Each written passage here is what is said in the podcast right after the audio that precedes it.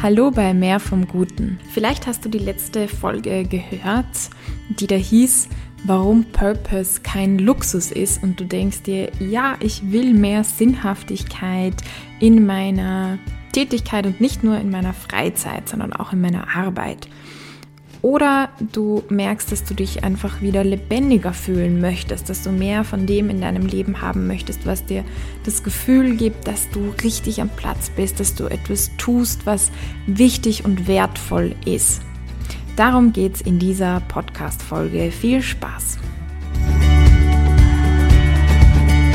Mein Name ist Lisa Kögler, ich bin Purpose Coach und hier gibt es mehr vom Guten für deine berufliche und persönliche Weiterentwicklung kommenden Freitag am 6. November findet wieder der Friday Night Talk statt, in dem wir die Inhalte interaktiv erarbeiten und vertiefen werden.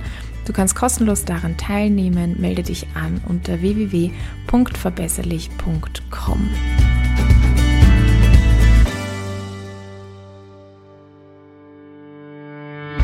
Und jetzt starten wir rein in diese Folge. Du nimmst deinen Wunsch ernst, offensichtlich etwas Sinnvolles für dich zu tun. Und vielleicht merkst du eben, dass da etwas in deinem Leben fehlt. Vielleicht hast du aber auch Zweifel und denkst dir, Sinnhaftigkeit, dass alles immer sinnvoll ist und so, das geht ja einfach nicht. Man muss auch manche Dinge einfach tun und es sind Pflichten zu erledigen. Ja, schon, aber ich empfehle dir, hör dir da nochmal die Folge 29 an, warum Purpose kein Luxus ist. Okay, aber wie funktioniert das jetzt? Wenn du jetzt ready bist, wenn du sagst, yes, Sinnhaftigkeit, I want more of it, wie geht das? Ich habe hier einen Drei-Schritte-Plan für dich erarbeitet. Und wir starten gleich los mit Schritt Nummer eins. Gib dieser Frage Raum. Das bedeutet Zeit. Raum im Sinne von Zeit. Du musst dir dafür Zeit nehmen, darüber nachzudenken, dich damit auseinanderzusetzen. Möglichkeit, komm in den Friday Night Talk. Ähm, und das ist natürlich leichter, indem du dir irgendeine Form von Rahmen kreierst. Ich habe da ein eigenes Beispiel. Vor einigen Jahren, das ist jetzt wirklich schon viele Jahre her, da habe ich mir vorgenommen, an drei Abenden über meine Zukunft nachzudenken. Und ich hatte eben nicht die Zeit zu sagen, ja, ich mache gleich drei Tage oder so. Mein Terminkalender war zu der Zeit sehr dicht. Ich habe gearbeitet und war ehrenamtlich engagiert und pipapo. Aber ich habe mir im Vorfeld, also eineinhalb oder zwei Monate vor, drei Tage, also Abende, an denen ich noch nichts vorhatte, mir so in Kalender eingetragen, gesagt, okay, die block blockiere ich mir jetzt, dann nehme ich mir nichts anderes vor. Und diese drei Abende nehme ich her, um zu überlegen und zu schauen, wo geht mein Leben hin? Was werden die nächsten Schritte sein? Das war ja, da war ich schon in meiner Ausbildung, aber ich war einfach sehr, sehr, ja, irgendwie hin und her gerissen und unsicher. Und ich wusste, ich will etwas verändern oder mir fehlt etwas. Also habe ich diese drei Abende hergenommen. Ich habe dann da in der Zeit gefastet. Ich habe kein Abendessen gegessen und habe mich da sehr treiben lassen von ähm, dem, wo ich dachte, das braucht es jetzt an diesen Abenden oder das tut mir gut und habe so ein großes Plakat gemacht, wo ich so alles aufgeschrieben habe, meine Wünsche, ähm, das, was ich mir für meine Zukunft vorstellen könnte, alles und so weiter und so fort. Und das wurde auch sehr klar in dieser Arbeit und in diesen drei Abenden, dass ich eigentlich mehr Zeit haben möchte, dass ich voll gern so ein Jahr Auszeit nehmen würde. Und das Spannende ist aber, dass dann äh, ich kurz drauf von der Bildungskarenz erfahren habe. Ich kannte das vorher nicht. Und sich somit tatsächlich diese Möglichkeit ergeben hat, für mich mir ein Jahr Auszeit zu nehmen, was total schön war.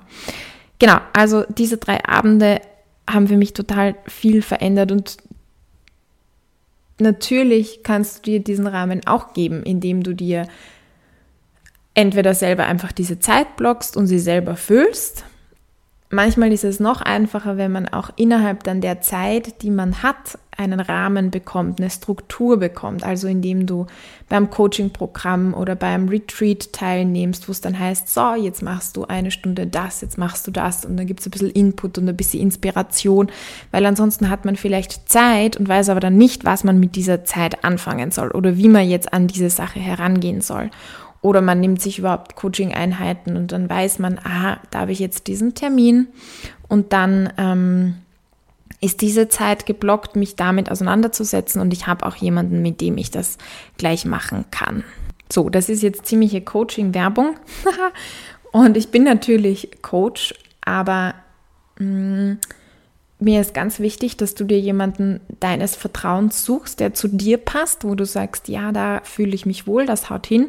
Und für mich ist es auch nochmal gut, diese Sachen auszusprechen und zu sagen, weil ich merke selber bei mir, ich gönne mir das dann oft nicht, ein Coaching zu nehmen oder ja, da irgendwas zu machen. Und ich habe es erst kürzlich äh, da so eine Gelegenheit wieder ergriffen und das hat mir voll gut getan. Und das ist verrückt, weil ich weiß, was Coaching bringen kann. Ich habe das erlebt, ich habe es in der Ausbildung erlebt, ich biete es an und erlebe es dort. Und trotzdem ist es für mich selbst, wenn es dann um mich geht, auch wieder so eine Hürde, da zu sagen, yes, I do it und ich investiere da in meine Zeit, muss ich ehrlich zugeben. Von daher spreche ich da auch sehr zu mir selbst. Genau, und auch noch ein Punkt hier in, bei diesem Schritt Nummer eins es ist wichtig, dass du dir Limitationen setzt. Also hm, ich war kürzlich bei einem Workshop dabei von einer Künstlerin und die hat gezeigt, dass Künstler oft daran gehindert werden, kreativ zu sein, indem sie zu viele Möglichkeiten haben, also zu viel Freiheit haben ein weißes Blatt Papier oder eine weiße Leinwand und dann hast du keine Ahnung, was du machen sollst. Wenn du hier ein Konzept hast wie, okay, ich mal heute nur schwarz-weiß, ich mal nur Porträts, ist es schon viel leichter, dann in die Aktion zu kommen. Oder indem du sagst, also vom Material her oder von der Größe her oder vom Inhalt her.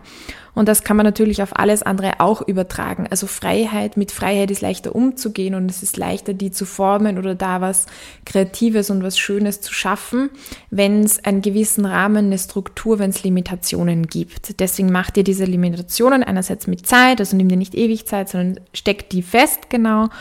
Und natürlich kannst du dir auch methodisch was überlegen oder eben, wie schon gesagt, mit Programmen, mit Retreats, mit Coachings. Gut. Plan dir das ein in Kalender am besten sofort. Weil vermutlich bist du gerade unterwegs und sitzt nicht einfach da und hörst dir diesen Podcast gemütlich an. Ähm, und es braucht mehr als diese Zeiten unterwegs. Es braucht wirklich eine Zeit für dich, wo du dich hinsetzt und dem Raum gibst. Jetzt kommt eine kurze Werbeeinschaltung für die Umwelt. Was hat das Waldsterben im Waldviertel mit dem Klimawandel zu tun? 2019 und 2020 hat der Buchdrucker, ein Borkenkäfer, stark zugenommen. Er befällt vor allem Fichtenbestände. Das Problem, über 70 Prozent des österreichischen Baumbestandes besteht aus Fichten. 2020 mussten im Bezirk Weidhofen an der Thaya 60 Prozent der Waldfläche geschlagen werden. Es mussten 40-jährige Bestände geschlägert werden, die eigentlich erst von den nachkommenden Generationen genutzt werden sollten. Die Fichte ist bis auf Jungkulturen und einige Stangenhölzer fast gänzlich verschwunden. Der Borkenkäfer kann sich deshalb so gut ausbreiten, weil es viel zu wenig Regen in den Sommermonaten gibt und die Bäume daher unter Trockenstress stehen. Ihre Resistenz gegen Schädlinge büßen sie dabei ein. Die geschwächten Bäume senden Botenstoffe aus, die dem Borkenkäfer die Bruttauglichkeit des Baumes signalisieren. Das war die Umweltwerbung, weil Hinsehen besser ist als Wegsehen. Schritt Nummer zwei. Was ist dir wichtig? Mir ist diese Formel in den Kopf gekommen. Sinn ist gleich Wert mal Zeit. Abgeleitet von einem Zitat dass das uns Sinn vermittelt, äh, was uns wichtig ist und wenn wir, wenn wir davon mehr Zeit investieren können oder wenn wir ähm, das öfter tun können, haben wir auch ein größeres Gefühl von Sinnhaftigkeit in unserem Leben. Das heißt, es wäre wichtig herauszufinden, was dir wirklich wichtig ist, indem du es zum Beispiel auf Kärtchen schreibst oder es gibt ganz viele so Wertelisten. Vielleicht weißt du das auch selber schon. Du kannst jetzt von abstrakten Werten ausgehen, also sowas eben wie Freiheit oder Unabhängigkeit oder Liebe oder du kannst auch konkrete Tätigkeiten hernehmen, wo du findest, das sind wichtige, wichtige Tätigkeiten, das liebst du zu tun, ob das was Künstlerisches ist oder Kochen oder keine Ahnung. Ähm, und geh da auch in den Austausch mit anderen. Denk auf keinen Fall nur darüber nach. Ganz essentiell. Aufschreiben, aufschreiben, aufschreiben, sprechen. Das macht so einen Unterschied, ob man etwas nur in seinem Kopf herumdreht und wälzt oder ob man dem einen Ausdruck verleiht, ob man es manifestiert, indem ich es aufschreibe oder indem ich es ausspreche. Ich war, tja, zu einem anderen Zeitpunkt, das waren jetzt nicht diese drei Visionsabende, das war ein anderer, ähm, sehr wichtiger Zeitpunkt für mich oder wichtiger Drehpunkt. Und zwar da war ich in einem Coaching und da haben wir Werte durchgenommen. Das wollte ich eigentlich gar nicht, fand ich gar nicht so wichtig, aber die Coachin hat das so angeleitet und ich habe brav mitgemacht und dann ist aber was richtig Cooles rausgekommen. Und zwar für mich ein oberster Wert war, ist Erfolg, war da so die Erkenntnis. Und dann hat sie mich gefragt, was verstehst du unter Erfolg? Und dann ziemlich schnell kam heraus, aus dem Bauch heraus eigentlich etwas zu wagen. Also Erfolg ist für mich jetzt nicht nur viel Geld oder dass man berühmt ist oder so, sondern Erfolg, habe ich gesagt, das ist für mich, wenn mir etwas wichtig ist und ich wage etwas, ja, ich setze da etwas alles auf eine Karte und ich traue mich. Das hat viel mit Mut zu tun. Und in dem Moment fiel es mir wie Schuppen von den Augen.